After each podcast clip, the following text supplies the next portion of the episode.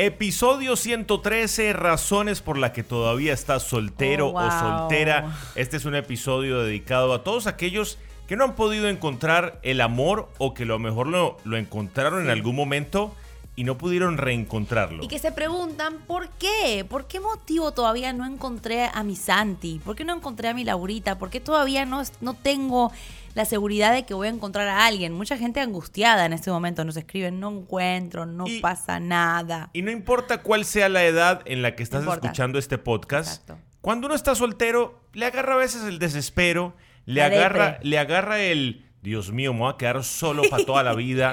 Ojo, hay personas que viven solas y les encanta. Sí. Pero hay personas que nacieron para estar con alguien, que les gusta estar con alguien. Entonces, hoy vamos a investigar un poco por qué a lo mejor no has podido encontrar a alguien. Sí, son puntos estudiados, estudiados. Estuvimos estudiando el arte de la soltería, hablando con solteros, y esto fue lo que nos enteramos. Empecemos. A lo mejor estás todavía aferrado o aferrada a un gran ex amor. A lo mejor todavía Fuerte. comparas a todo el mundo con tu ex. Sí. Y hablando hoy con Laurita, yo le decía, Dios no lo quiera, toco madera. Yo también. Si yo algún día termino contigo, pobrecita Ay. la nueva pareja que yo tenga. ¿Por qué? Porque la voy a comparar constantemente. No, es que Laurita, ay, perdón. Eh, Ay, no, es qué que- horror, No, es que mi ex, ay, perdón. Ya no, es que- saben. o sea, creo que es difícil. Dejó una huella tan profunda esa persona en tu vida, eh, la amaste tanto, fue tan intenso el amor, que no puedes salir adelante, no puedes enamorarte de, de nadie, no puedes avanzar porque dices, no voy a estar con nadie por si volvemos. Ese es un punto muy importante en la soltería. Quizá hay gente que dice, es que nadie me enamora, como me enamoró fulanito de tal, o como me enamoró fulanita de tal. Estás totalmente enamorado de alguien que ya no está en tu vida. Y, y qué buen punto ese que trajiste. A lo mejor por si vuelve. Claro, entonces tú dices, no, es que tengo que mantener la puerta abierta porque esa persona va a volver. Y entonces te la pasas esperando por alguien que a lo mejor ya siguió con su vida. Por eso es tan importante cerrar capítulos, cerrar Sanar, etapas. sí. Y a lo mejor, justamente hablando de ese punto del ex, estás tan herido, tan herida, que no sientes que seas capaz de amar a nadie.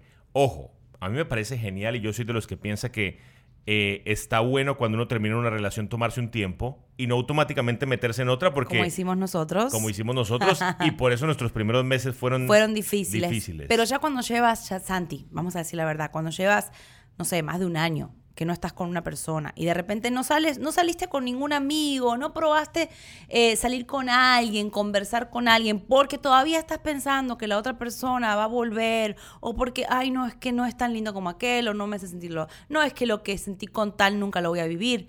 Esa es una razón gigante por la cual todavía estás soltero y vas a seguir soltero si no sueltas también. y tiene, que- tiene que también un momento en el que te arriesgues. A lo mejor te ha ido mal. El amor es arriesgado. Claro, y a lo mejor te ha ido mal y dices, mira, yo no me voy a volver a arriesgar. Pues te, si no te arriesgas, no vas a saber si está la persona allá afuera o no. ¿Alguna vez tuviste una ex así que te dejó A mí, me congelado pusi- a mí me pusieron los cuernos, y te congeló? pero maravillosamente. Un 31 de diciembre me di cuenta Wow, que me estaban poniendo los cuernos. Llegué a esa casa y mi novia estaba con otro muchacho. Dios. 31 de diciembre, lloré como un mes entero.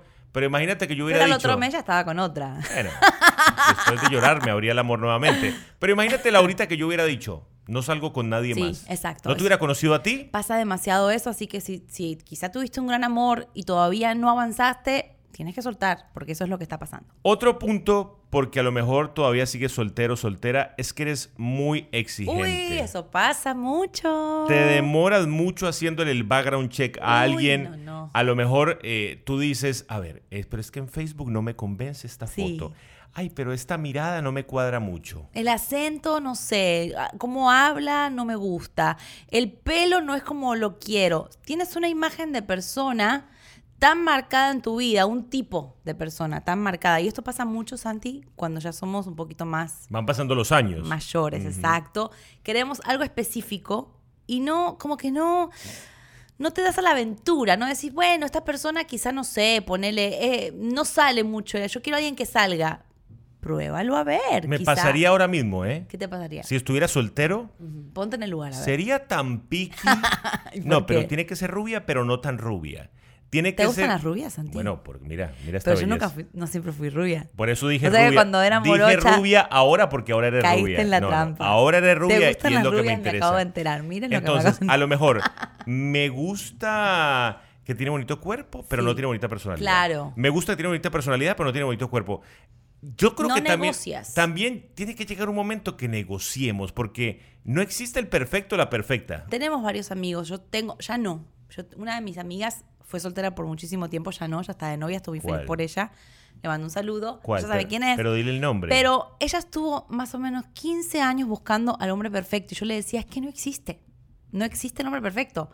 Siempre vas a tener que agarrar algo en bruto, ¿me no, entendés? no, no. Ni la mujer perfecta tampoco, El mi diamante amor. en bruto. Ni la, la mujer piedra. perfecta existe La tampoco. piedra se va a ver fea a veces, se va a ver deformada. Tú tienes que muchas tallarla. gracias, Muchas gracias. Tú tienes que ver y, y visualizar y la poten- el potencial que tiene una persona. No siempre la persona llega a tu vida perfecta. Santi es el, primero que puede decir eso. ¿Cómo éramos nosotros cuando Sí, nos no, conocíamos? éramos otras personas totalmente no diferentes. éramos lo que esperábamos, no era la expectativa, no era el príncipe azul. Fuimos de a poco moldeándonos a ser las personas que realmente queríamos ser. Otro punto, dices, ay, es que no hay peces en el mar. Pero es que si no vas a la playa, o sea, ahí Claro. es un punto. Dices, me cuesta bueno. conseguir a alguien. Ese está bueno. Claro, pero es que no sales de tu casa.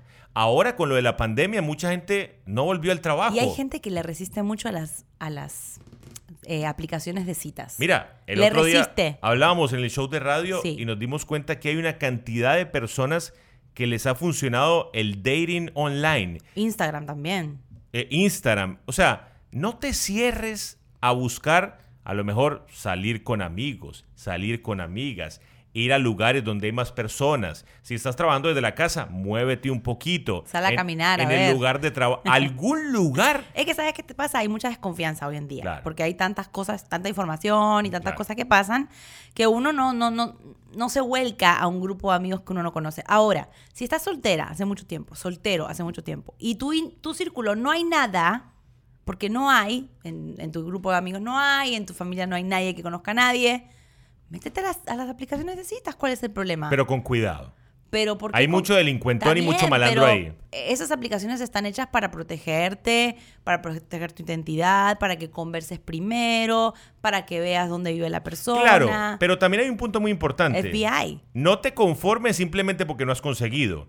Entonces dice, bueno, no conseguí. ¿Cómo es que dice, este es mi peor es nada? No, no, no, tampoco. no tampoco. Pero si tu mar, como decís, no hay un pez en tu mar, vete a pescar a otra playa, como dice Santi, que ahí seguramente debe haber más gente. Porque si dices, no, va a llegar, yo no lo voy a buscar. Bueno, así vamos a estar un buen ratico. No, y ojo, yo quiero aclarar mucho en este punto, no hay que salir a buscar desesperados. Pero, su- Pero si, hay que si tú ves que pasa el tiempo, pasa el tiempo y nada, al menos conoce gente. Al menos relaciónate con alguien que por ese lado puede, puede, puede estar Santi, el... si fuera soltero, yo creo que él estuviera en todas las aplicaciones de citas. ¡Oh! Yo le digo una cosa. Yo le pido a Se la Dios pasaría.